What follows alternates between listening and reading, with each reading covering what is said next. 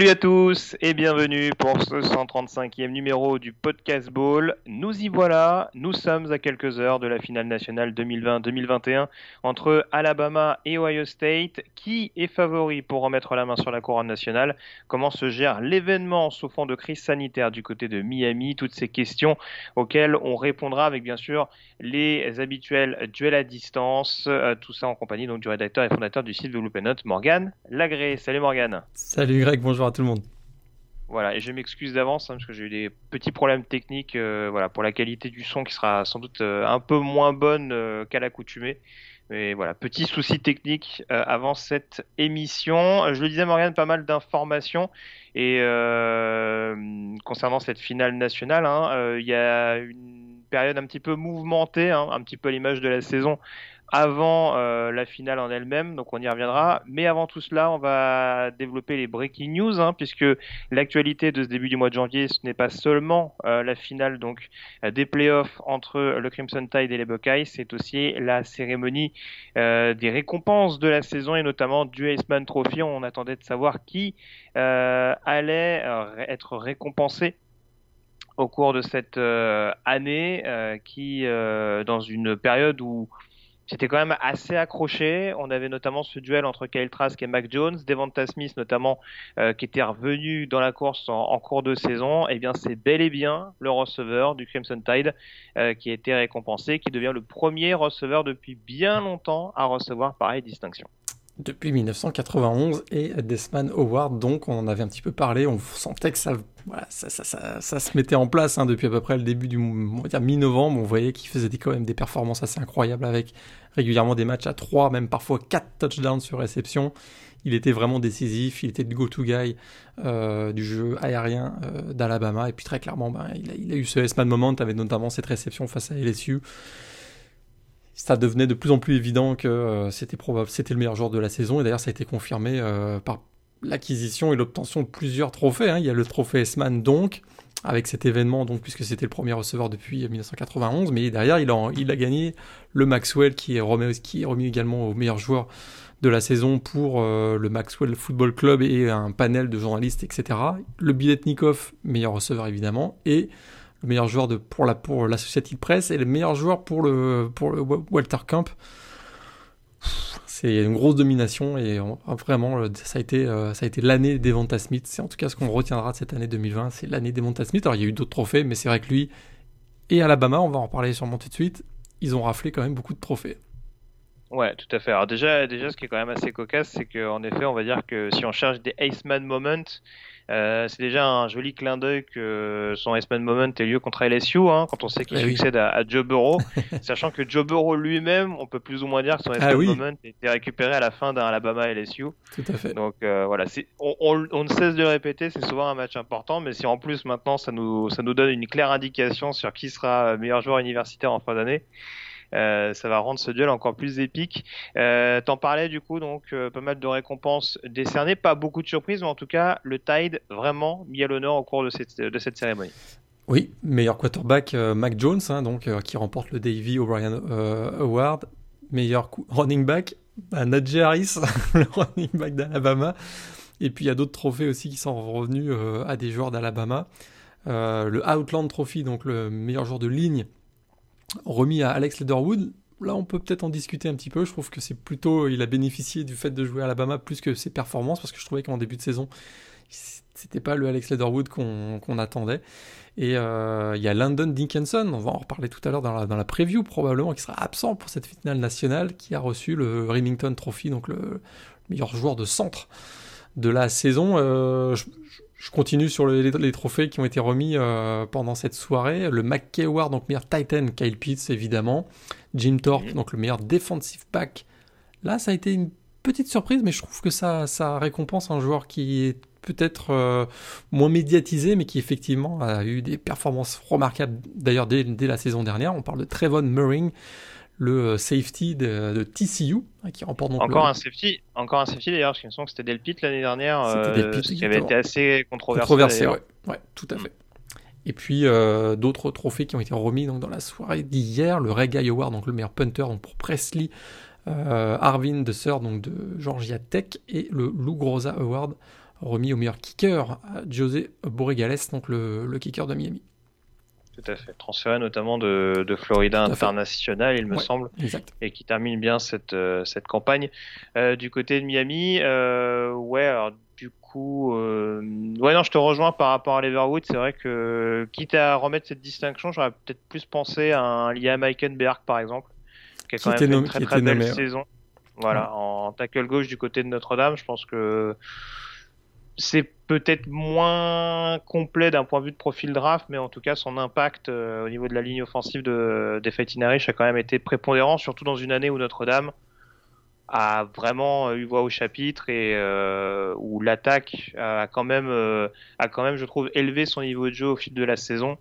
Donc vraiment je pense que ça n'aurait pas été une mauvaise chose en effet. voilà, Bama est numéro 1 et a globalement marché sur cette saison même s'il y a encore une, y a, encore une marche à franchir. Mais c'est vrai que bon, le, le plébiscite euh, peut paraître parfois un petit peu, un outrancier. On n'a pas parlé, juste, j'ai oublié quand même, on va quand même le dire, le Nagurski Trophy et Bednarik Trophy. Donc meilleur linebacker et meilleur défenseur de l'année à Zaven Collins. On en avait déjà parlé, je pense, euh, lors du dernier podcast, mais quand même, le linebacker dont tout ça qui rafle deux trophées. Bravo à lui, c'est assez rare, un hein, joueur du groupe of five qui gagne euh, ces deux trophées, donc bravo à lui. Quoi. Tout à fait. On sera très curieux de voir ce qu'il va faire euh, du coup en, en, NFL la saison euh, prochaine. Euh, on en profite également, Morgan, pour évoquer les, des nouvelles concernant le coaching staff, puisqu'il y a une nouvelle extrêmement importante qui est tombée ces dernières heures sur notre téléscripteur, comme on disait à l'époque. euh, T'en parlais, alors c'est pas non plus une découverte en soi. autant Tom Herman a pris la porte du côté de Texas. Autant du côté de Michigan, on a continué d'afficher un, un, soutien clair à, à Jim Harbaugh ces dernières semaines ce serait sur le point de se concrétiser. À l'heure où on se parle, il n'y a rien d'officiel, me semble-t-il. Mais en tout cas, on n'est pas loin du tout d'avoir une prolongation. C'est 5 ans, c'est ça, de, Jim Harbaugh du côté d'Ann Arbor? 5 ans. Euh, alors une grosse baisse au niveau salarial, puisqu'on mhm. passerait de euh, autour de 9 à 4 millions, mais quand même avec euh, des bonus liés aux résultats qui serait de à peu près un peu plus de 4 millions. Donc, ce qui ferait que euh, s'il réussissait à atteindre tous les objectifs de l'équipe, il, retomberait un peu sur ses pattes, c'est-à-dire qu'il aurait à peu près le même salaire. Mais effectivement, plus que l'aspect salarial, c'est 5 ans. 5 ans de Jim à Michigan. Euh, écoute, euh, ça va faire quelques malheureux. Je pense, je pense que pour certains, on aurait voulu tourner la page de, ce qui a été quand même un échec, on va être d'accord, hein, l'expérience actuellement de Jim Harbaugh, il y a eu un début qui était pas si mal que ça, mais depuis, euh, depuis deux ans, de, c'est quand même en dessous des performances attendues de Jim Harbaugh du côté des Wolverines. Bah, c'est sûr que en effet, il y a, y a une comment dire une perte je trouve de il y, a, une effervescence en tout cas qui n'est plus là à mon sens du côté des Wolverines euh, ce qui avait l'air vraiment de, booster cette équipe euh, euh, depuis son arrivée depuis son retour sur le campus. Et là en plus si on, ajoute si on lit cette nouvelle à une autre il y a quand même le départ de son coordinateur défensif. Alors ça on le savait puisqu'il a pris la porte le 22 décembre officiellement. Don Brown en l'occurrence qui était quand même le le, le, patron vraiment de cette défense de Michigan et euh, qui permettait justement à beaucoup de défenseurs de se développer et de, et de sortir très très haut à la draft notamment. Euh, donc plus de Don Brown en tant que coordinateur défensif, ça allait rajouter également un petit peu de pression, tout ça. Euh, mis bout à bout, euh, surtout qu'il y, a fameux, il y a ce fameux syndrome de, du, de l'incapacité à battre Ohio State, justement. Je crois d'ailleurs que les Buckeyes étaient plutôt contents de, de eh cette éventuelle re-signature. Et c'est vrai que 5 ans, oui, ça il y a quand même une grosse grosse prise de risque, encore une fois, encore plus dans les temps qui courent, euh, surtout que je suis pas sûr que les caisses des, directions athlétiques soient vraiment pleines pleines. Donc euh, on prend un gros gros risque du côté de Michigan à mon sens. Mais il va peut-être compter sur euh, son sauveur qui sera JJ McCarthy, hein, donc le, le, quarterback dont on avait parlé, qui arrive, quarterback 5 étoiles qui arrive l'année prochaine. Il jouera peut-être pas dès sa son année freshman, mais il va peut-être enfin avoir un quarterback. À fait. Euh, et donc Don Brown, euh, pour finir là-dessus, euh, qui va rejoindre un ancien membre du coaching staff d'ailleurs de Michigan, puisqu'il va rejoindre Jetfish du côté d'Arizona. Euh, Plutôt une bonne arrivée. Pour hein. avoir... Hmm. Oui, bah en tout cas dans la Pac-12, avoir un coordinateur défensif de cette trempe, c'est pas une mauvaise chose. Après, bon, faudra voir ce qu'il en est. voilà, je pense qu'ils s'en sont pas séparés totalement à temps non plus. C'est vrai que la défense de Michigan avait un peu souffert, pas aidé en grande partie par l'attaque. Mais voilà, faut voir si, si Don Brown a toujours, euh, a toujours la main avec un recrutement qui sera forcément moins sexy. Hein. On prend l'exemple d'un John Chavis il y a quelques années qui était euh, la sensation à LSU. Ça s'est moins bien passé derrière à Arkansas ou à AM par exemple. Exact. Donc euh, à surveiller. Et puis une arrivée également à surveiller du côté d'LSU. J'essaie de voir d'ailleurs s'il n'y en a pas deux, parce que alors j'ai vu Jake Pitts euh, qui était le coach des quarterbacks aux Carolina Panthers, qui rejoint donc LSU en tant que coordinateur offensif. Ouais, et qui revient avec la même philosophie que Joe Brady, hein, puisqu'il était euh, bras droit de Joe Brady du côté des Carolina Panthers. Donc euh, je pense qu'on veut ramener un peu la philosophie de Joe Brady en espérant que Jack Pitts sera sa réincarnation, on va dire.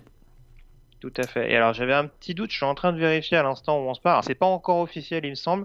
Je crois avoir vu passer la possible, probable arrivée de Marcus Freeman en coordinateur défensif du côté de Louisiana State. Il passait en entrevue. Ouais. Il a, Fait, il a fait une entrevue avec effectivement euh, avec LSU, mais euh, il n'y a pas eu de confirmation en tout cas qu'on lui avait fait une offre. Euh, en tout cas, je l'ai pas vu passer celui-là. Ouais, coordinateur défensif de Cincinnati, hein, pour contextualiser. Oui, oui. Donc voilà, ce serait en tout cas une, bonne pioche pour LSU qui a pour l'instant pas nommé de successeur officiel à, à Bo Pellini. Euh, qui a donc quitté Bâton Rouge après, euh, on va dire le l'année euh, l'année pour le, moins décevante. Voilà, j'essaie de trouver une, façon sympathique de le dire, mais bon, on peut dire ça le, fiasco défensif du programme. Euh, puis pour terminer avec la rubrique coaching staff, euh, du côté d'Auburn, Brian Arsene qui installe son coaching staff en place euh, avec des noms assez sympas. Alors, il faudra voir bien sûr s'il y a confirmation.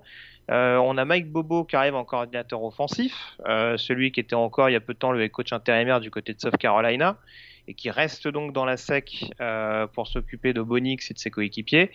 c'est presque plus en défense, je trouve ça assez excitant parce que alors Kevin Steele c'était très bien, et Derek, Mason, ancien head coach de Vanderbilt pour le remplacer, ça peut être quelque chose d'assez sympa.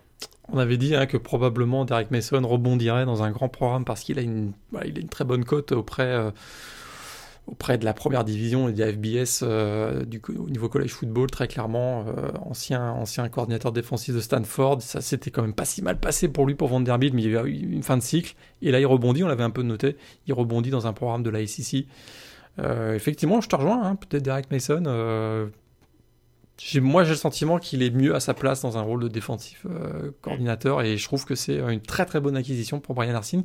Qui, oui, et il y, a du matos. Hein. Il y, a des ah, jeunes, jeunes, défenseurs euh, assez intéressants du côté de cette équipe d'Auburn à développer, donc euh, je pense que ça peut être quelque chose de, à surveiller. Tout à fait, parce que avec, avec le peu de moyens qu'il avait du côté de Vanderbilt, même si la saison, les deux dernières saisons ne se sont pas très bien passées, il a eu quand même des bonnes passes. Là, il va avoir, on va dire, si on se permet l'expression, il va avoir un matériel un peu plus intéressant.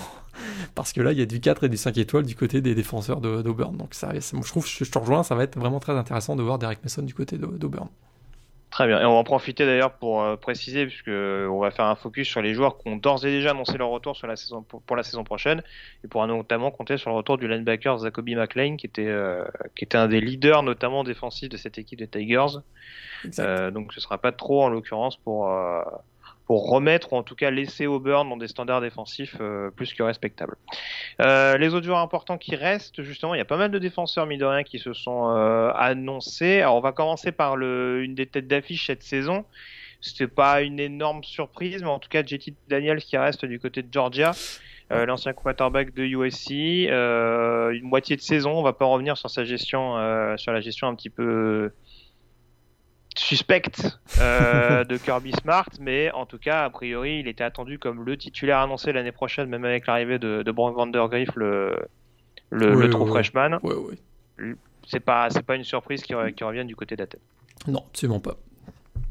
Euh, pas une surprise non plus, même si sa cote euh, continue à grimper quand même. Le receveur de Penn State, Jan Dodson, qui retournera du côté d'University Park. Donc bonne nouvelle pour les Nittany Lions sous condition quand même de trouver peut-être un, un, quarterback un peu plus sexy que ce qu'on a pu voir cette saison avec, euh, avec Will Levis et, euh, et Shane Clifford. Ouais. pas gagner tout de suite. On sait que le poste de quarterback, c'est pas le, c'est pas le secteur prioritaire de James Franklin généralement. mais à surveiller. Et puis euh, pas mal de défenseurs. Alors ça, par contre, ça va beaucoup étonner du côté de Miami. Euh, Booba Bolden, Ouais, le hein, safety que- qui, retourne, euh, qui retourne chez The U. Parce que on le voit dans certaines euh, mock drafts, on le voit premier tour parfois même, je l'ai vu une fois, euh, on le voit deuxième tour, donc ça a été un peu plus surprenant. Écoute, il, revient avec, euh, avec Cameron Harris aussi, le running back donc, de Miami, et effectivement, plutôt une bonne chose pour Miami. Tout à fait. Et puis deux retours également importants. celui de James Kalski dans, la, dans le deuxième rideau défensif de Clemson. Euh, qui avait peut-être pas envie de terminer sur un targeting en, en demi-finale. C'est peut-être ça. Ça va peut-être jouer, hein. voilà. Ça va peut-être jouer. Exactement. Et puis on a Kennedy Brooks également, ça, ça remonte un peu plus, euh, le running back d'Oklahoma qui euh, avait fait l'impasse hein, sur cette saison 2020 euh, pour les raisons sanitaires, bon, sachant que c'est un joueur qui a été pas mal blessé également ces, ces derniers mois, qui a annoncé son retour l'année prochaine. Pas forcément avec calcul, il faudra quand même se faire sa place, même si Ramondre Stevenson, euh, lui de son côté, a annoncé qu'il partait pour, Ouais. euh, pour la NFL. Donc euh, voilà, on fera le point encore une fois, notamment sur les joueurs qui s'inscrivent en NFL, mais en tout cas, c'est pas spécialement un mauvais calcul de la part de Kennedy Brooks de, de retourner du côté de, de Norman. On termine avec les transferts pour cette euh, rubrique Breaking News. Euh, on va commencer par ceux qui avaient annoncé leur transfert et qui ont trouvé un point de chute. Et je sais que ça t'a fait plaisir, Morgan. Ça a été très actif sur le marché des quarterbacks, notamment Jack Cohn, ancien quarterback de Wisconsin, qui rejoint Notre-Dame. Euh, alors j'ai pas, j'ai, alors j'ai pas vu. Est-ce que Yann Book revient l'année prochaine ou pas? Non, non, Yann Book a annoncé qu'il partait. Il a déjà annoncé qu'il partait. Donc ce ce sera a priori un duel avec Drew Pine alors. Drew Pine, il y a, il y a les deux jeunes aussi, euh, Brendan Clark et Tyler Buchner, mais euh, effectivement, a priori, on s'en va pour, un, pour une bataille entre Jack Cohen et, et Drew Pine, ouais. Et ce qui est drôle d'ailleurs, c'est que, c'est que euh, Notre-Dame et Wisconsin s'affrontent l'année prochaine, le, le 25 septembre, à Soldier Field. Donc ça, peut Oh, être, ça, c'est peut, beau ça. ça peut être intéressant aussi de voir cet affrontement entre Jack Cohen et son ancienne équipe euh, de Wisconsin. Tout à fait. Et puis euh, autre transfert, alors, un peu un peu plus étonnant encore, je trouve, euh, c'est Chai Words dont on avait parlé, hein, qui avait quitté le, le programme de Georgia Southern euh, et qui transfère donc du côté de Louisville, euh, sachant qu'on avait déjà euh, Micah Cunningham sur place. Tout à fait. Donc euh, voir comment ça va être géré par Scott Satterfield, mais euh, on, on le répète, c'est un excellent QB double menace. À mon sens, un peu moins polyvalent que ce que pouvait être Cunningham du côté du Kentucky, mais pourquoi pas Ça peut être une arme supplémentaire dans l'attaque des Cardinals. Est-ce qu'il sera utilisé au poste de, de quarterback Est-ce qu'il y aura l'intégration de la, des, schémas type Wildcat Est-ce qu'il va être propositionné dans un poste de H-back ou enfin à voir C'est un- ça, ouais, intéressant. ça peut être, ça peut être un rôle sans caricaturer, parce que je pense qu'il peut faire plus de choses, mais euh, un Anthony Brown, par exemple, à Oregon, euh, qui en effet arrive pour brouiller un peu plus les cartes et, euh, Inter- et ouais. pour en effet apporter un peu plus de mobilité. ouais. Et puis pour terminer sur les quarterbacks transférés qui ont trouvé un point de chute, celui-là, je demande à voir. Endon Hooker, quarterback de Virginia Tech, euh, qui a donc quitté le programme il y a quelques semaines de ça, et qui rebondit à Tennessee, Ah, un programme en grand besoin de quarterback. Ouais, mais qui, qui semblait avoir trouvé quand même avec Harrison Bailey. Donc, euh, je trouve que euh, c'est un peu osé. C'est un peu osé de, de débarquer comme ça à Tennessee parce qu'il a déjà été titulaire à Virginia Tech. hein, donc, euh, il arrive quand même avec une petite expérience. Et là, d'arriver à Tennessee, très clairement en disant, ben, je vais, euh, je, je vais assumer la concurrence avec Harrison Bailey, qui est quand même un 5 étoiles, si je me trompe pas. Donc, euh, on, ça- ça- on va voir ce que ça va donner, mais c'est, écoute, euh, c'est, je trouve ça assez osé. Je trouve ça assez osé de sa part.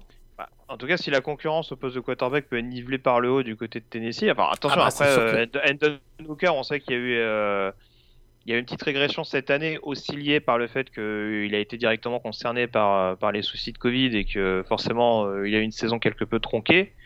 Mais euh, on a vu notamment qu'en 2019, certes avec une excellente O-line, mais je pense que du côté de Tennessee, il y a moyen d'avoir une excellente ligne pour le protéger et pour lui ouvrir des brèches.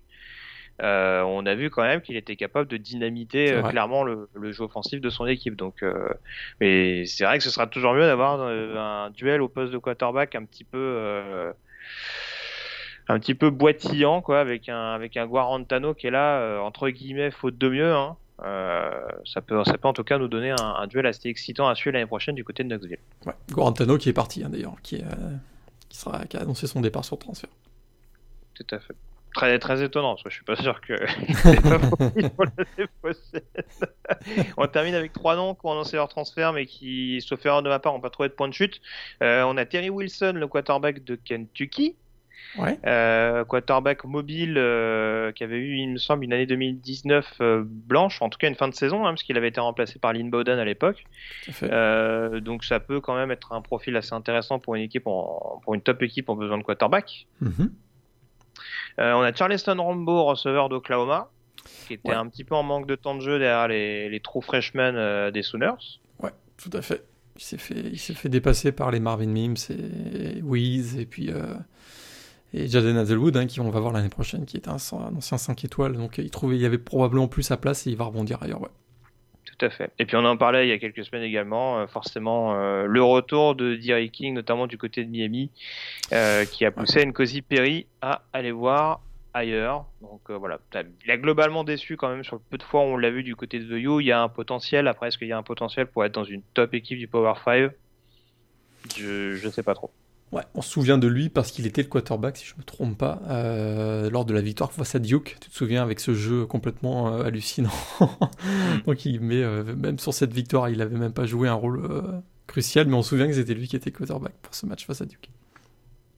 Tout à fait. Avant de passer donc à la finale nationale, on fait un petit détour par vos questions par le biais du mailbag.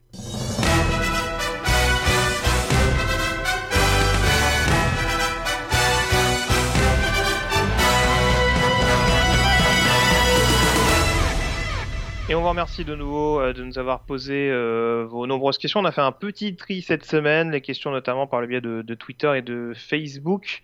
Euh, on va commencer notamment par des questions qui concernent notamment le poste de running back. Morgan, si tu me permets, question qui nous est posée par le camarade de Trevor Lawrence fan sur Twitter.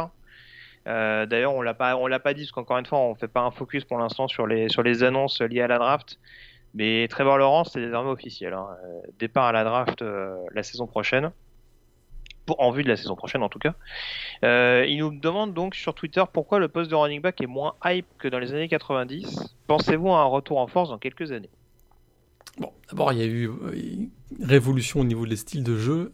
On sait que bon, il y a eu la, Red Offense qui a probablement euh, inspiré la Spread Offense, et etc., etc. Donc c'est pas forcément il y a un désam- désamour ou désaveu pour les, les running backs, mais on a voulu il y, a, il y a une plus grande prise de risque et on accepte davantage de prendre davantage de prendre plus de risques dans le jeu offensif euh, au niveau euh, au niveau collège. On voit que c'est le cas maintenant dans la NFL aussi. On gagne plus de yards plus facilement par les airs que au sol, généralement. généralement. Euh, donc c'est euh, même si euh, je reprends une phrase, la fameuse phrase de Woody Hayes hein, qui disait que euh, sur une phase de passe, hein, il, y a, il, peut, il peut se passer trois choses et euh, deux de ces trois choses, euh, c'est- plutôt une mauvaise chose, hein, interception ou passe incomplète. Mais euh, malgré tout, y a, maintenant il y, a, une plus grande prise de risque et aussi parce que euh, il y a des athlètes qui sont beaucoup plus performants au poste de running back, au poste pardon de, je, recommence, au poste de receveur et que dans des duels 1 contre 1 particulièrement au, au niveau collège, on sait qu'au niveau 1 contre 1, il peut y avoir vraiment des déséquilibres et des match-ups très déséquilibrés dans les équipes.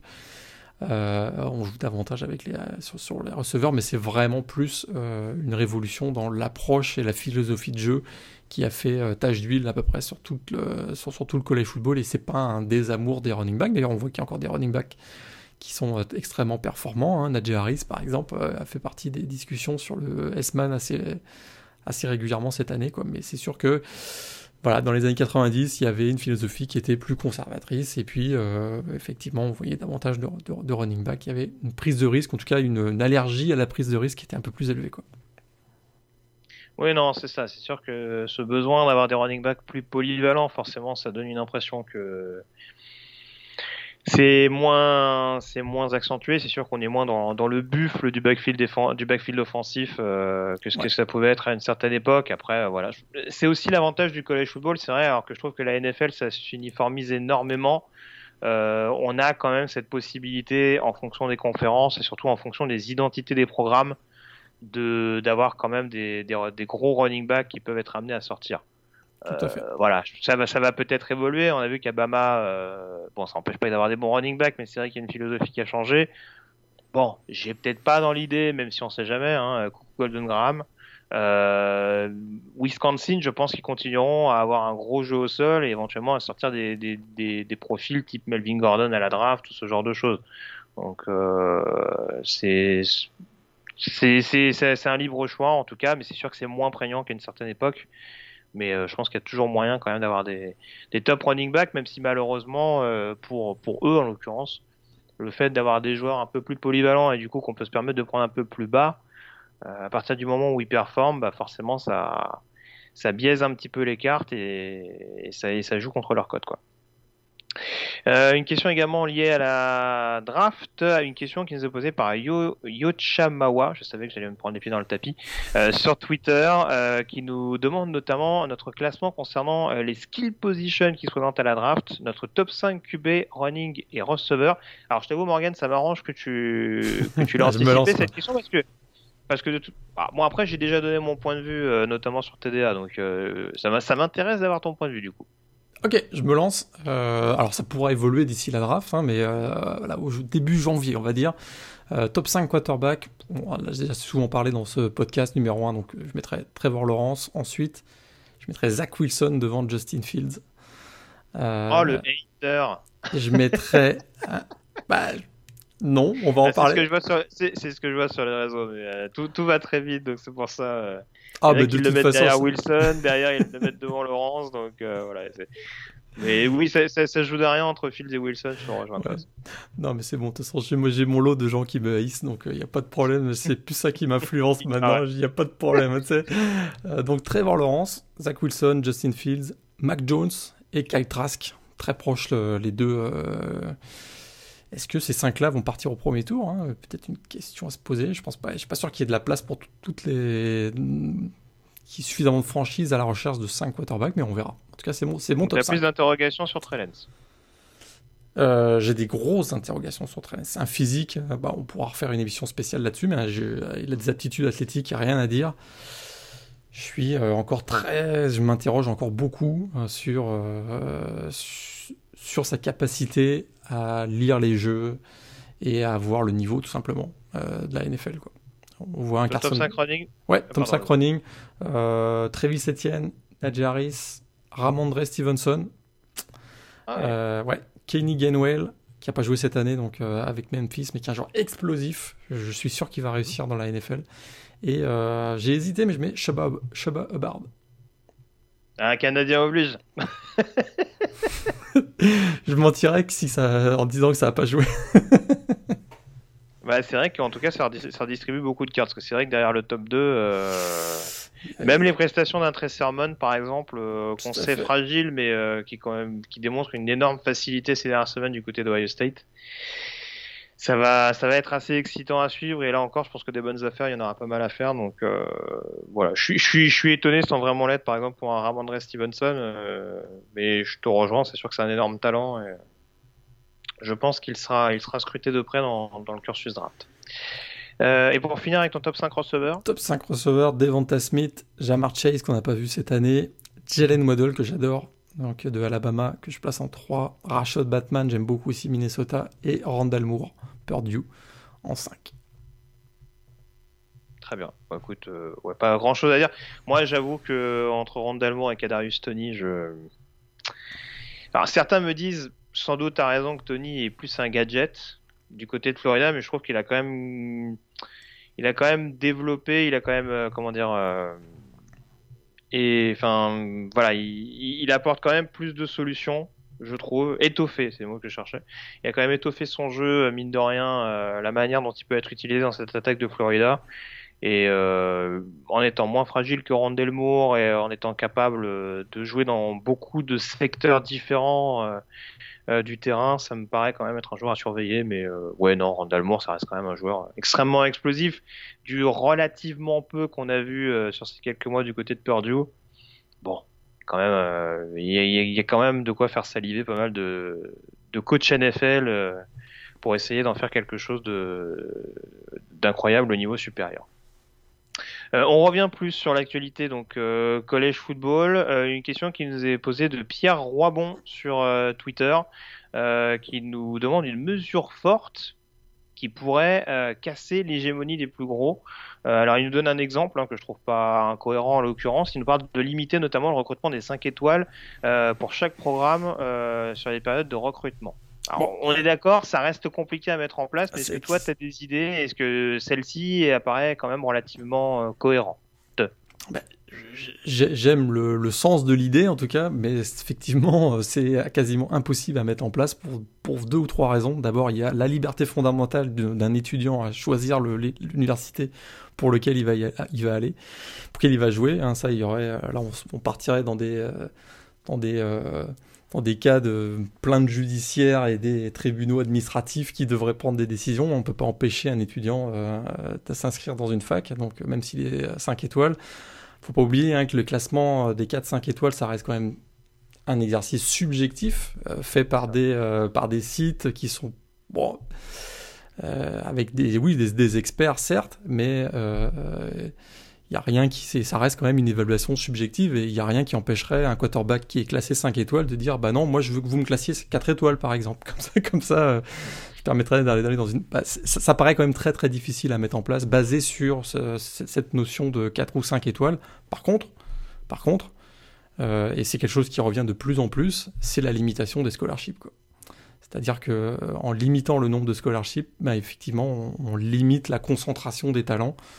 Euh, et on, favorise la diffusion des talents à travers le, à travers le pays. C'est-à-dire que euh, effectivement, si on a, si on limite, hein, si on baisse à 70, 60, ouais, 70 scholarships, bah là on gagne à peu près une quinzaine de, une quinzaine de, bourses qui vont être, euh, qui vont être diluées, on va dire, sur l'ensemble du pays. Quoi. Ça, ça, on, voit que ça commence à... Ça n'empêchera pas la peut-être la concentration des 4-5 étoiles, ou des 5 étoiles plus exactement, mais euh, le, on va dire le, deuxième, la deuxième vague des 4 étoiles, on va dire, bah là, pourrait être un peu plus éparpillée sur le, sur, sur le pays. Quoi. Très. Oui, non, je te rejoins. Tu, tu verrais une autre idée éventuellement, hormis celle-là ou mais c'est déjà une, une, très bonne piste. C'est celle qui ressort le plus. Après, euh, l'hégémonie des gros, hein, ceux, qui nous suivent régulièrement, vous voyez que c'est pas juste la période actuelle. Hein. Il y a eu euh, toutes les décennies depuis 100 ans, il y a eu des programmes qui ont été extrêmement dominants. On le voit dans le yearbook euh, dont on parle, dont on parle régulièrement.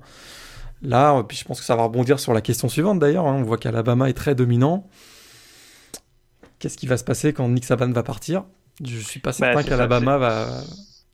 C'était une question de François Lesser ouais, sur Facebook. Est-ce qu'il est qu nous, est-ce qu'il voit, euh, est-ce qu'on considère que la domination d'Obama va prendre fin avec son départ?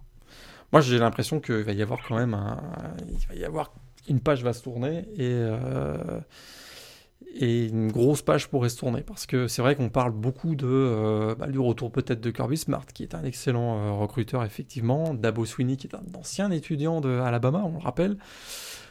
Forcément, il y aura du Lincoln Riley qui va à un moment donné apparaître, c'est certain. Mais quand même, euh, Nick Saban, c'est Nick Saban. Hein. C'est 169 victoires, 23 défaites depuis 2007, 5 titres nationaux, 7 finales, 7 titres de SEC, 33 joueurs draftés au premier tour, quand même. Euh, mais il a, 69, il a 69 ans et on dit, on dit même que peut-être cette année, s'il gagnait le titre national, euh, il pourrait, peut-être s'arrêter euh, parce qu'on verrait plus Nick Saban. Il faut, faut, rappeler quand même que s'il gagne cette année, il rejoint ou il dépasse même Bear Bryant. Il rejoint Bear Bryant avec le nombre de titres à Alabama, mais il le dépasserait au nombre de titres total, puisqu'on rappelle qu'il avait gagné un titre avec LSU. Donc là, ça pourrait être pour lui voilà, une, sortie, une sortie par le haut. Euh, et, donc on commence à en parler, même si c'est vrai que s'asseoir sur son salaire, euh, qui, est, qui, est, quand même assez extraordinaire, ce serait peut-être un peu difficile, mais je, pense qu'il y aurait quand même euh, potentiellement des risques que Alabama ne subisse un contre-coup du départ de, Nick Saban, et là ça, ça, va redistribuer beaucoup de cartes dans la SEC, mais à travers le pays aussi. quoi. Justement, on va en parler tout de suite euh, d'Alabama en développant avec euh, cette fameuse finale qu'il est sur le point euh, de disputer. Alabama-Ohio State, la finale nationale du côté de Miami. On plante le décor tout de suite. C'est parti.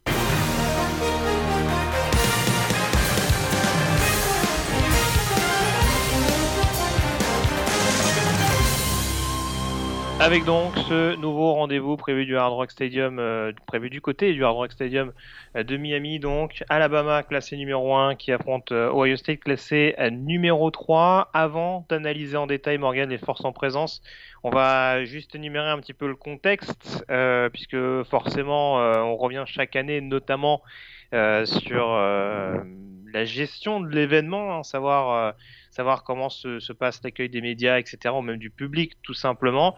Forcément, euh, cette année, on peut difficilement échapper euh, à cette interrogation de savoir comment ça va se passer sur ce fond de crise sanitaire. Et puis, euh, rappeler également d'emblée qu'Ohio State est pas mal touché par des cas de Covid. Alors, on va prendre les choses dans l'ordre. comment, comment se passe l'événement à, à, proprement parler? Euh, comment cette finale nationale a-t-elle été gérée par les organisateurs? Est-ce qu'il y a des différences fondamentales avec ce qui pouvait être mis en place par rapport aux précédentes éditions? Euh, L'ensemble des événements entourant, euh, entourant l'événement au niveau médiatique tous ces rendez-vous sont toujours présents, mais tout va être fait, à distance. on a eu, on l'accréditation aussi pour participer et assister à ces événements-là en remote. Euh, donc tout ce qui va être Media Day, donc ça a eu lieu ces les deux derniers, deux derniers jours, etc. Tout ce qui va être les conférences de presse des coachs euh, samedi euh, et tout ce qui va être aussi les, conférences d'après-match, etc. Tout se passe via Zoom, donc à, distance. Tout ça est conservé. Par contre, c'est sûr que tout ce qui entoure l'événement n'est plus présent, c'est-à-dire tout ce qui va être les fêtes, tout ce qui était les, soirées des journalistes et des médias, ça c'est annulé, tous les, les, concerts entourant l'événement, bah, tout, donc vraiment, c'était pendant 3 ou 4 jours, hein. ça, démarrait dès le jeudi soir généralement ou le vendredi. Tout ça a été annulé, la fan zone euh, ne il n'y aura pas de fan zone cette année, qui est quand même un des endroits les plus, euh, importants entourant cette finale. Tout ça ça, va être annulé aussi. Donc, médiatiquement, voilà, on continue, euh, on continue d'avoir quand même accès aux joueurs, mais c'est assez limité. Et c'est certain que ça a eu, ça a quand même un gros, impact même si on voit que ces derniers jours, l'organisation du College Football Playoff incite euh, les gens à venir parce qu'il y aura quand même, il y aura quand même, il y a, encore, je crois qu'il y avait encore des billets à vendre cette semaine. Donc, en tout cas, les packages VIP étaient encore disponibles. Donc, il y aura un peu de monde, mais je crois que ça a été limité à 18 000 personnes, si je ne me trompe pas, 17 ou 18 000 dans, dans le stade. Donc il, y aura, y aura du monde, un peu moins de monde, beaucoup moins d'ambiance entourant parce que beaucoup des événements ont été annulés. En tout cas, au niveau médiatique, on a quand même toujours accès, même si si c'est moins, c'est moins, moins drôle, on va dire. Quoi. Et puis pour notre part, on on s'y est pas rendu cette année pour, euh, pour deux raisons, je dirais. La principale raison, c'est que d'abord les, les, voyages sont, n'oubliez pas, hein, les voyages internationaux ne sont pas recommandés, même s'ils ne sont pas interdits. Moi qui, suis au Canada, c'est pas interdit d'aller aux États-Unis, mais c'est recommandé de pas y aller. Et puis, euh, pour protéger euh, ma famille notamment, je n'ai pas souhaité, pas souhaité me, rendre, pas, pas parce que particulièrement il y a plus de risques en Floride qu'au Canada, mais les transports, etc. Puis j'ai respecté rigoureusement, on va dire, les recommandations. Et la deuxième chose, hein, c'est aussi ça a aussi été pris en compte dans ma réflexion. C'est sûr qu'on a moins accès, on a moins accès aux joueurs et c'est quand même c'est quand même un des moments forts pour pouvoir ressentir l'événement, d'avoir accès aux joueurs, au terrain, etc. Donc je trouvais que c'était moins intéressant cette année. On est d'accord. En plus, tu me disais que euh, par Zoom, apparemment, ils n'étaient pas toujours très ponctuels. Ouais, par Zoom, c'était les deux derniers jours euh, où j'ai pu assister aux Media Days. Euh, il y a beaucoup, de retard, beaucoup de retard. donc c'était, c'était pas forcément aussi bien, aussi autant le fun que ça peut être sur place. Quoi. C'est sûr. Et alors, tu me parlais justement de, des, fans hein, qui étaient autorisés à venir, des, des campagnes justement pour, pour ramener les, spectateurs pour venir voir ce match-là, c'est peut-être aussi euh, de ce que tu me disais en off, ce qui peut freiner notamment l'éventuelle euh, histoire d'un report. Je parlais des cas de Covid qui avaient été reportés du côté du programme d'Ohio State, hein, qui laisse encore à l'instant où on se parle, on enregistre cette émission-là le vendredi 8 janvier, euh, la possibilité d'un report exceptionnel de cette finale nationale, ça paraît quand même très peu envisageable de par justement cette, campagne massive Ouais, j'ai l'impression que là, dans l'organisation, on est, un peu trop loin pour pouvoir faire marche, arrière. Hein. C'est vrai qu'il y a eu toute la grosse machine euh, marketing et, publicitaire qui s'est lancée là, depuis quelques jours. Euh, ça me paraît, ça me paraît, je pense que voilà, ils ont quand même mesuré que inciter les gens à acheter des packages VIP, de venir acheter des gros billets et puis venir réserver des hôtels pour leur dire le samedi ou dimanche que finalement c'est reporté d'une semaine. Je pense que ce sera, ce sera pas possible. Je dis pas que pas totalement impossible, mais très peu probable. Je pense que là, on en est plus à un point où on accepte l'idée, parce qu'on sait que c'est plutôt Ohio State hein, qui a été touché ces derniers jours, on accepte plutôt l'idée qu'on va jouer le match, potentiellement avec un impact sur euh, la composition de l'équipe de Ohio State. Moi, je pense que c'est à peu près le scénario. Quel sera son impact? Pour l'instant, on n'a pas tant que ça d'informations euh, sortant, de, sortant du programme de, des Buckeyes. Bon, en tout cas, on va voir ça, mais c'est vrai que ce serait dommage pour Ohio State notamment de devoir se priver de, de certains talents. On sait qu'ils ont dû le faire sur pas mal de, de rencontres. Hein. C'était le cas contre Northwestern en, en, finale de conférence avec notamment Chris Levy. Ça a été le cas notamment contre Clemson avec quelques cadres de la ligne offensive et, et Master Tig. Donc euh, voilà, ce serait quand même, ce serait quand même dommage pour pour Ohio State, euh, surtout dans une année où ils ont été, euh, où ils n'ont pas vraiment été épargnés par les critiques, de devoir en plus se passer de, certains de leurs, leurs playmakers. Euh, pour une telle confrontation et le, duel face au numéro 1 annoncé.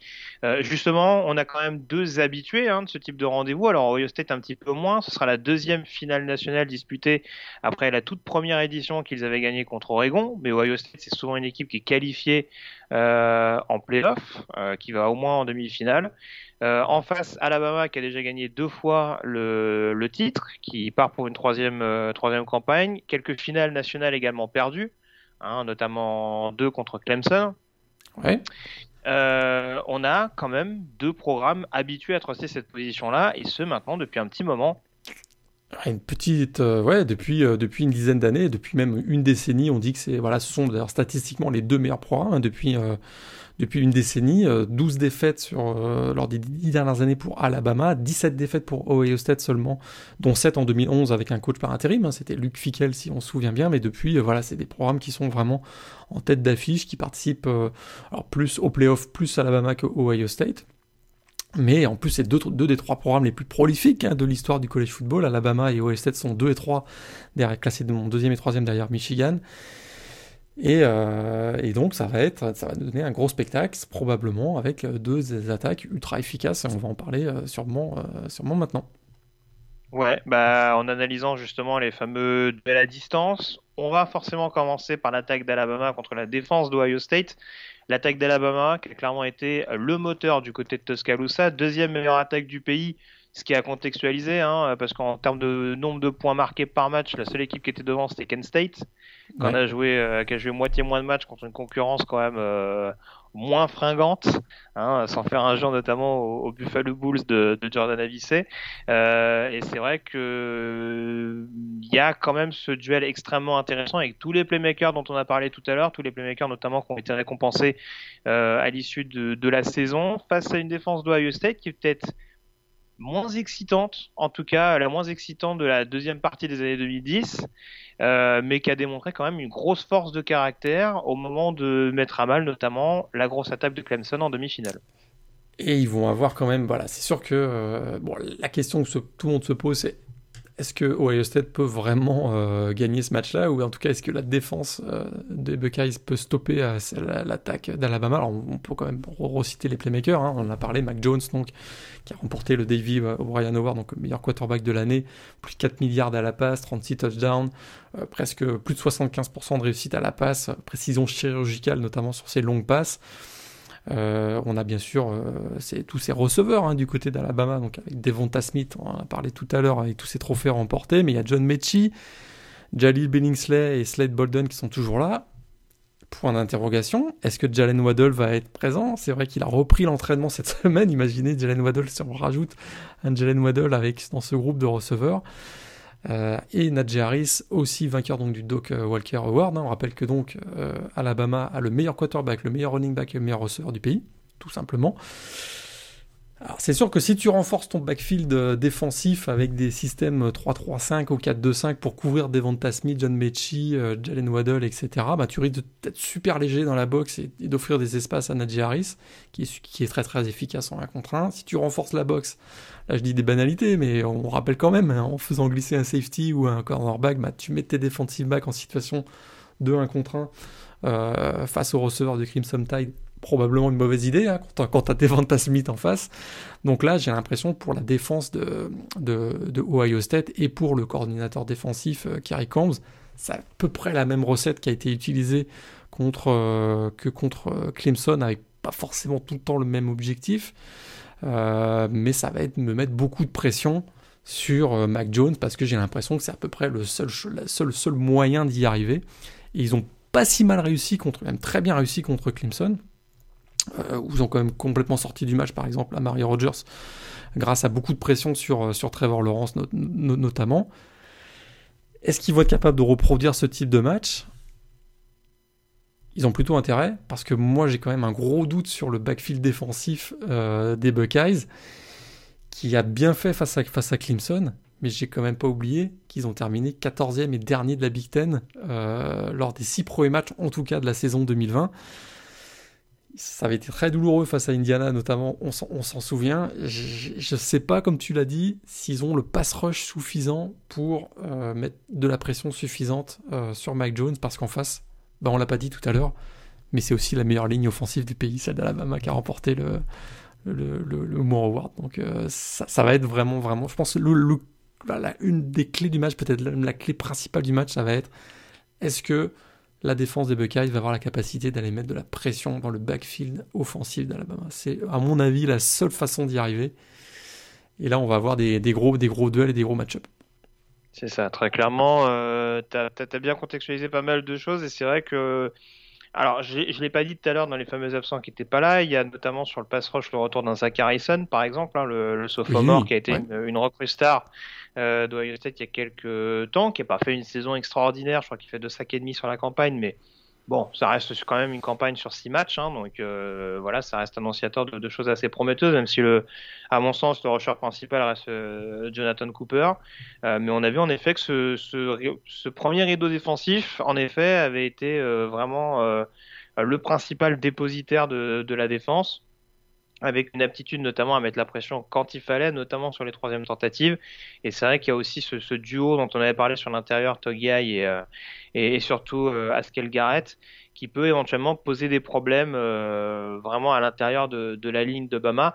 Après, c'est sûr que je mets pas la ligne de Bama au même niveau que la ligne de Clemson, par exemple, où il y a des bonnes individualités chez les Tigers, mais où ça reste quand même un peu plus jeune Là, du côté de Bama, il y a quand même, je pense, une rotation euh, un peu plus intéressante sur la ligne et euh, vraiment des, des, des 5 étoiles à peu près partout et des joueurs capables de, vraiment maîtriser leur, vis-à-vis, euh, même si on pouvait être relativement s'interroger en tout cas sur le sur, le titre reçu par par Alex Leverwood. On peut pas dire qu'il ait fait de mauvaise saison et de par sa grosse polyvalence et, et, je dirais même, je pense que la différence c'est que Clemson globalement, ils sont assez efficaces en termes de passe pro. Ou en tout cas sur la capacité justement à, à, permettre justement à cette équipe de Clemson d'avoir le temps de, de, de mettre les, les, skill players en, en, position pour avoir des espaces. Euh, ce qu'on avait vu notamment au début du match contre Ohio State. À mon sens, Alabama, je pense que ça va être différent parce que c'est une équipe qui peut leur rentrer dedans plus facilement. C'est une ligne qui peut être beaucoup, beaucoup plus agressive et c'est là où je me dis que les bonnes intentions d'Ohio State au moment de d'essayer de, mettre à mal Mac Jones, ça peut être compliqué parce que il y a quand même des tight qui sont très impliqués euh, du côté d'Alabama. Il y a des linemen qui sont extrêmement prometteurs euh, sur le jeu au sol. Et c'est vrai que je trouve que ça fait beaucoup, beaucoup d'aspects quand même à maîtriser euh, et qui pourraient beaucoup plus mettre en difficulté, comme tu disais, avec Battlefield défensif. Et ce match-up, notamment, alors je ne sais pas si ce sera Devonta Smith contre Sean Wade ou Devonta Smith contre Sevin Banks. À mon avis, ce sera plus Wade, même s'il ne m'a pas totalement rassuré cette année. Ce sera Wade, hein. je pense qu'effectivement on aura ce duel entre Sean Wade et Devonta Smith.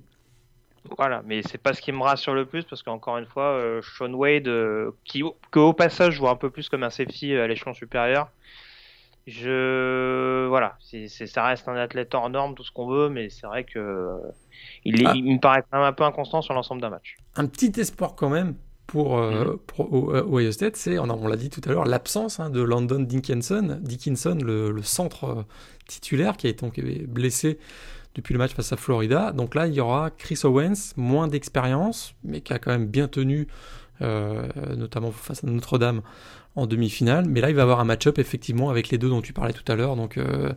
Togai et Askel, Askel Garrett.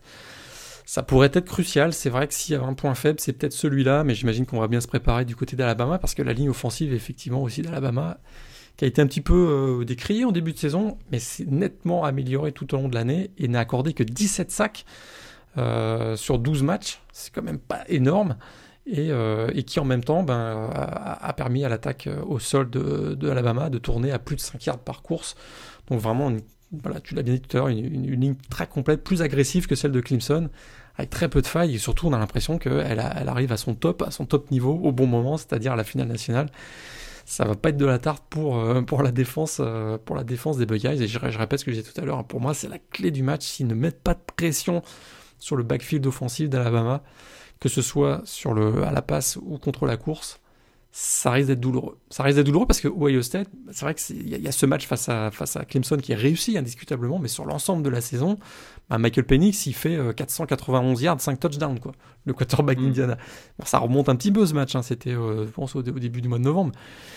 Mais quand même, quand même, on a vu que euh, Ohio State avait eu, euh, bah, est capable de passer bien à côté de son match. Et un scénario qui serait terrible, hein, c'est que euh, c'est qui cafouille offensivement le début de match et puis qu'Alabama elle se retrouve à mener 14-0 par exemple. Un peu ce, qu'on a vu face à Notre-Dame parce que là je pense qu'on est parti pour, pour un match où il y aura pas où il y aura peu de résistance de, de Ohio State. Quoi. Mais on va parler, je pense, de l'attaque de Ohio State. Il y a quand même des choses intéressantes à dire.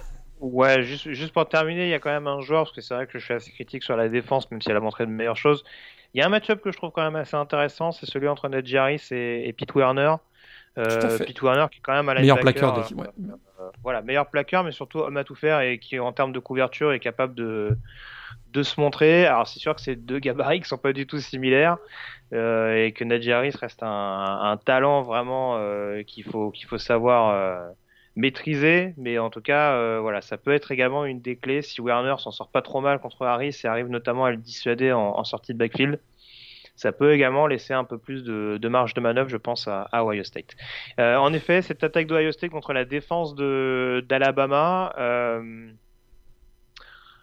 bah, on peut dire que ça peut être aussi une force contre une faiblesse, si on peut parler ainsi. En tout cas, si on compare les deux escouades euh, respectives des deux programmes, euh, Ohio State offensivement, ça a quand même pas déçu depuis le début de la saison, hormis peut-être cette prestation euh, délicate contre Northwestern. On, pourra toujours dire que Trey Sermon a été extrêmement performant au niveau du jeu au sol.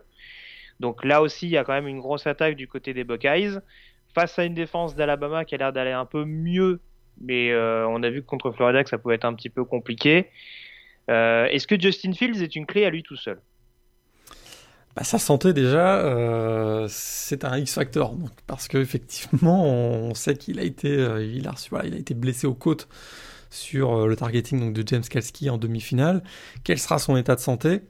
Pour l'instant, on a un point d'interrogation. On semble dire qu'il va jouer. Dans quelles conditions? Euh, ça, ça va être quand même un, gros point d'interrogation. C'est sûr que euh, bah, lui, c'est un peu la même chose. Que, bah, je dirais que oui, tu as, bien résumé tout à l'heure, c'est-à-dire qu'on a à peu près le même cas de figure.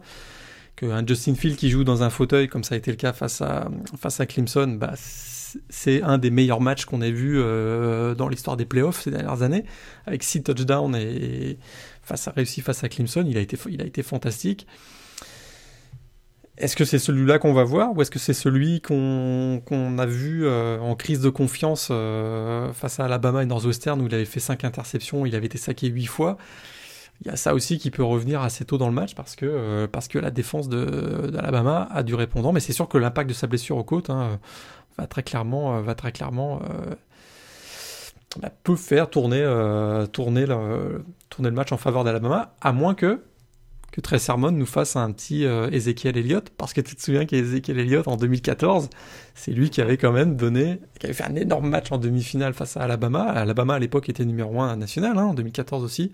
Euh, avait créé la surprise. Bah, est-ce que euh, va continuer sur son début de saison, son, son cette fin de saison pardon euh, explosive, hein, lui qui fait 636 yards lors des trois derniers matchs, 212 yards en moyenne, 8 TD, 9 yards par course Ce sera une des clés de ce match aussi, hein, très Sermon, comment il va se débrouiller face à la défense qui, comme tu l'as dit, d'Alabama, qui a beaucoup progressé tout au long de l'année. Bah alors c'est ça. Après c'est sûr que sur le run stop, je suis pas encore totalement rassuré.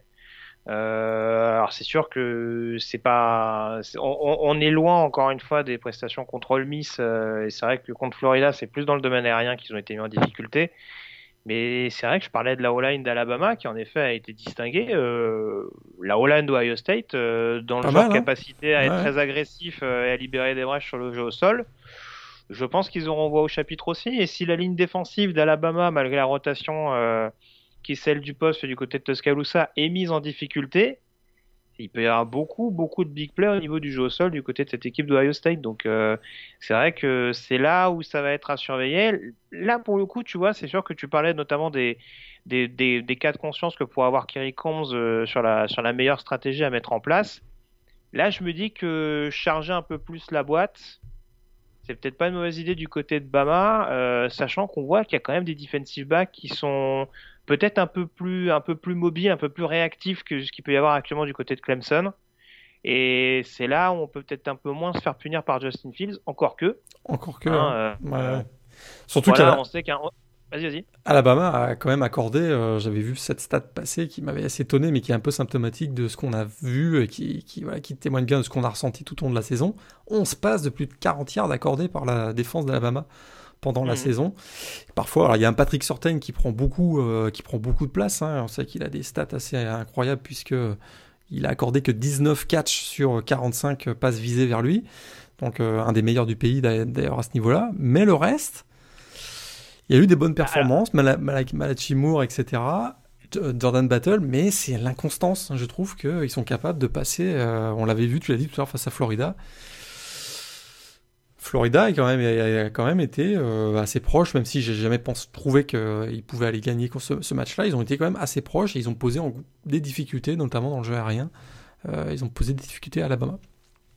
Ouais, c'est ça. Après, pour avoir éventuellement si les Titans vont être de nouveau euh, très intégrés au jeu offensif, où là, on sait qu'au niveau du centre du terrain, va y avoir encore une fois un peu plus de répondants, que ce soit Ride, Battle ou, ou même les, euh, les, deux, les deux backs supplémentaires que sont Moore et Branch. Euh, c'est là où il va falloir voir, mais tu vois, typiquement, euh, c'est vrai que on se dit, il y a un Patrick Sorté. J'aime beaucoup l'investissement d'un Josh Joby, par exemple, hein. mais c'est vrai que ça a l'air d'être un gros cogneur. Mais en termes de couverture, c'est pas celui qui me rassure le plus. Bah, Donc, tu vois, si, si, si c'est celui qui est en match-up a priori avec Garrett Wilson, exact. quand même extrêmement explosif. Là aussi, ça peut quand même être un, un facteur sur lequel Ohio State peut éventuellement euh, profiter, dans le, dans, dans le, jeu profond en tout cas. Et on revient à ce qu'on disait tout à l'heure, ça va, ça va dépendre de la protection sur Justin Fields, parce qu'on a vu que Justin Fields, sous pression, il avait, c'était pas le même que celui qui joue dans un fauteuil. Bon, tu me diras, je, je dis encore une banalité, hein, puisque c'est, tous les quarterbacks la même chose, mais quand il est dans un fauteuil, il est particulièrement bon. Et là, effectivement, avec un Garrett Wilson face à Josh Joby, hmm, ça pourrait, euh, ça pourrait être assez explosif, quoi effectivement. Et... à surveiller parce que c'est pas ceux, j'en avais parlé, qui l'utilisent le plus, mais euh, il y a les deux petits freshmen hein, qui peut utiliser. Alors on a vu Jamison Williams en demi-finale, mais euh, oui, même Fleming ou, Smith et Jigba, ça peut être, euh, ça peut en effet être des joueurs qui sortis du chapeau comme ça, des joueurs qu'on n'a pas spécialement eu l'occasion de scouter cette saison, peuvent mettre en difficulté. Il y a des il y a des joueurs établis, mais je ne sais pas si la rotation c'est l'arme principale du côté de ce backfield défensif de Bama. Et c'est là où va falloir voir en effet euh, ce qu'ils sont capables de faire face, euh, face à une attaque euh, écartée que peut parfaitement maîtriser Ryan Day. Donc, en effet, ça, ça, va être quand même quelque chose d'assez excitant. on l'a pas dit, mais c'est vrai que il y a quand même un pass rush qui est pas mauvais cette saison du côté de Bama, notamment de par l'apport du freshman Will Anderson. Ouais, tout à fait. Je te rejoins totalement. C'est vrai que c'est ce qui amplifie également le, le besoin d'avoir une ligne offensive vraiment appliquée parce que on sait qu'ils sont agressifs en effet, qu'ils sont capables d'ouvrir des brèches, que ce soit au quarterback ou au running back. Mais est-ce qu'ils vont laisser autant de temps que ce qu'on a pu voir du côté de que, ce qu'on a pu voir contre Clemson euh, pour résister notamment euh, aux assauts de Will Anderson, de Christian Barmore et compagnie? Là aussi, ça va être quand même un match-up clé à, identifier. Exactement. Donc euh, ça va, ça va éventuellement être quelque chose. On, part en tout cas sur une finale avec pas mal de points. si on suit la logique de nos raisonnements. Si les deux, en tout cas, si les deux équipes jouent à plein régime, on part vers une finale plutôt, plutôt offensive, ouais, je pense. On termine juste avec les équipes spéciales et le coaching staff, justement. Euh, à qui tu donnes l'ascendant déjà au niveau des équipes spéciales On sait que désormais Alabama a un kicker. Ouais, qui, était pas loin de gagner euh, un trophée. Fait un sans faute cette année quand même. Hein. Qui a fait un sans faute cette année. On parle de Will Richard, donc on se souvient que c'était une recrue euh, vedette. Hein. Ils avaient enfin recruté un, kicker de qualité et qui effectivement, écoute qui a fait un sans faute cette année. On se souvient de son field goal 52 yards face à Georgia, ça nous avait étonné. Et euh, ça, ça pourrait jouer en faveur de. J'aime les équipes spéciales, par contre, sur retour de coup de pied de Ohio State, je trouve qu'ils ont souvent des bonnes positions sur le terrain. Et ça, ça aide aussi euh, Justin Field. Donc euh, ça, ça peut être intéressant. Je pense pas que le match va se jouer là. Mais mais il n'y a, pas, a pas de point faible du côté d'Alabama comme on avait pu le voir il y a quelques années. quoi. Ouais, c'est ça, c'est ça. Alors après, voilà, si je, si je grossis grossièrement, je te dirais que le meilleur kicker est côté Bama, le meilleur punter côté Ohio State. Même si on sait que Drew Chrisman a été concerné par des, par la situation liée au Covid, justement. Donc ça, ça va être un, voilà, ce, sera une perte non négligeable euh, de, de, ne pas le voir participer à ce match-là. Mais voilà, au niveau du jeu au pied, en tout cas, ça reste relativement équilibré. Après, euh, sur le, sur les retours, il y a quand même moyen de trouver deux trois playmakers d'un côté ou de l'autre. Et on rappelle que du côté de Bama, il y a quand même un end qui joue, euh, qui joue au tourneur. Jalel Billingsley en l'occurrence dont tu parlais tout à l'heure, qui, qui vont et, un Tyden un peu à la Kyle Pitts. Hein. C'est-à-dire que c'est un Tyden, mais euh, il a quasiment que le nom de Tyden, hein, vu, la beauté du bonhomme. Tout à fait. Donc euh, ça va être à voir. Coaching staff, il y a forcément cette interrogation entre Nick Saban et Ryan Day. Plus d'expérience d'un côté, euh, Ryan Day euh, a l'air quand même de montrer une certaine facilité. On rappelle qu'il a perdu qu'un seul match en au moins deux ans et demi de head coaching du côté d'Ohio State. C'était cette fameuse, euh, ce fameux Fiesta Bowl contre Clemson. Sinon, c'est aucun match perdu. 23-1 de bilan, ouais. Voilà. Là, on va dire que l'avantage pour lui, c'est que c'est pas un ancien assistant de Saban. il, y aura, un peu moins de motivation en face. Mais comment tu le vois? Est-ce qu'on peut identifier ce duel-là justement à un Saban Sweeney euh, avec, un, avec un head coach qui se présente devant sa balle avec un peu plus d'insouciance et, euh, cet esprit un peu offensif qui peut, euh, qui peut faire la différence pour son équipe? Je me pose quand même la question, est-ce que les Buckeyes et Ariane Day en particulier vont encore avoir faim après avoir atteint l'un de leurs objectifs de la saison On sait que c'était prendre leur revanche hein, sur Clemson après la défaite au Fiesta Bowl de la saison dernière. Ils ont vraiment tellement fêté cette victoire face à Clemson que je me demande est-ce qu'ils vont encore avoir du, euh, de l'essence dans le moteur, comme on dit? Euh, et ça, je me pose des questions. Je réponds peut-être un peu à la marge sur, à, ta, question, mais je pense que ça peut quand même impacter sur la, façon dont Ryan Day va préparer le match. Euh, est-ce que pour lui, c'est déjà, même c'est curieux de dire ça parce que c'est la finale nationale, mais est-ce que inconsciemment, il n'a pas déjà réussi sa, sa, saison, c'est-à-dire prendre la revanche face à Davo Sweeney et, et Clemson? Après, euh, c'est sûr que bon, bah, sur l'expérience, Nick Saban est peut-être un peu avantagé. Quoique, en finale, hein, il est 2-2. Hein, il n'est pas, non plus, euh, il est pas non plus dominant en finale, donc euh, à voir. Oui, oui, après, pour. Vas -y, vas -y, Juste un dernier point. Par, contre, un X-factor du match, c'est Steve Sarkisian quand même. Parce que nouvel head coach de Texas, et c'est pas la première fois qu'un assistant de Saban euh, accepte une offre euh, ailleurs ou quitte carrément le programme juste avant une finale. Et euh, ça s'est pas toujours très bien passé. On, se souvient de Len Kiffin en 2016, avec la défaite qui a suivi face à Clemson. Donc on a vu notamment d'autres exemples récents. Hein, Clark Lee à Notre-Dame, même si je veux pas en faire une excuse pour Notre-Dame, mais depuis qu'il a annoncé qu'il partait, ben, la défense de Notre-Dame a encaissé pratiquement 33 points par match sur les deux derniers matchs qu'ils ont joués. Donc est-ce que ça a joué? Peut-être. Là, je me demande, est-ce que Steve Sarkisian va être euh, à son top, on va dire, pour ce match-là? Je, m'interroge quand même. Ouais, après, pour compléter ce que tu dis sur, euh, sur Ryan Day, c'est vrai que je pense qu'il y a aussi la volonté de s'émanciper un peu d'Urban Meyer. C'est vrai que ça fait un peu partie de ses coachs, euh, un peu comme Lincoln Riley, qu'on a propulsé sur le devant de la scène en tant qu'ancien coordinateur euh, d'un monument local. Et c'est vrai que voilà il y, a cette, il y a cette victoire en playoff de Ohio State en 2014 je pense que ce serait différent si les Buckeyes n'avaient pas déjà été champions. Là en l'occurrence c'est vrai qu'il y a quand même moyen de marquer les esprits euh, et d'insuffler une nouvelle dynamique à Ohio State, de dire c'est bon, la page Robin Mayer est tournée maintenant, c'est désormais mon équipe. Et voilà, même si en effet il y a eu une saison un petit peu compliquée pour le faire, même si malheureusement il y a un contexte sanitaire qui fait que tout n'est pas forcément au beau fixe, et même si bien entendu il y a eu cette euh, euh comment dire ce, cet objectif majeur de la saison qui a été accompli, je pense qu'il y aura quand même il y aura quand même l'objectif de, de, vraiment mettre cette patte sur l'équipe et de vraiment booster euh, booster totalement euh, totalement joueurs pour euh, pour aller la chercher. Et puis même pour Justin Fields encore une fois il y a eu énormément de critiques sur ses derniers choix sa situation controversée avec son départ de Georgia. Voilà je pense que partir d'Ohio State en ayant gagné ce, titre national, en ayant fermé d'autres bouches, même s'il a gagné lui aussi son duel direct, en l'occurrence son duel à distance avec Trevor Lawrence, je pense que ça peut être quelque chose d'extrêmement d'extrêmement motivant. Mais euh, voilà. Après, comme tu l'as dit tout à l'heure, au-delà des considérations du coaching staff, etc., je pense que le début du match va être extrêmement prépondérant. Parce que si c'est le même scénario que contre Notre-Dame, en effet, et que Alabama prend un peu prend un peu les devants, ça va être quand même très très très compliqué de d'aller de réussir à les rejoindre et de réussir à freiner suffisamment une attaque euh, qu'aura réussi à, à, à bien se mettre en jambe. À moins que l'aspect euh, l'aspect physique ou l'aspect forme physique je rentre en compte puisque on l'a on l'a pas dit mais Alabama a joué 12 matchs cette année, Ohio State en a joué 7.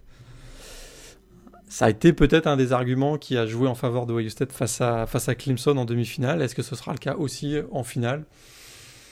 À voir. Euh, Est-ce que Ohio State, même si ça démarrait pas si bien que ça, ben, euh, la forme physique fait, fait que face qu'en deuxième mi-temps, euh, il serait peut-être un peu mieux à, voir. Mais oui, effectivement, je te rejoins. Si, Alabama démarre très très bien le match, prend, prend un ascendant assez tôt, ça risque d'être compliqué.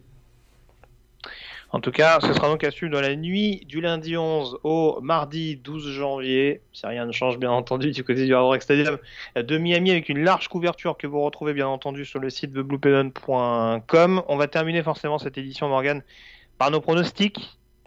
Oui. On sait que tu nous as agréablement surpris des fois avec des, avec des scores exacts. Ouais, ça, remonte, ça remonte quand même. Cette année. Oui, c'est vrai. J'ai pas osé le dire, je voulais pas être vexant. Mais... À 2016-2017, j'avais fait fort. Mais les trois dernières, les deux dernières années. Hmm. Alors, du coup, Alabama Ohio State, qui vois-tu vainqueur et sur quel score? Je vois victoire d'Alabama 38 à 27. Oh, ah oui, tu vois beaucoup de points. Tu vois beaucoup de points. 38 à 27. Euh...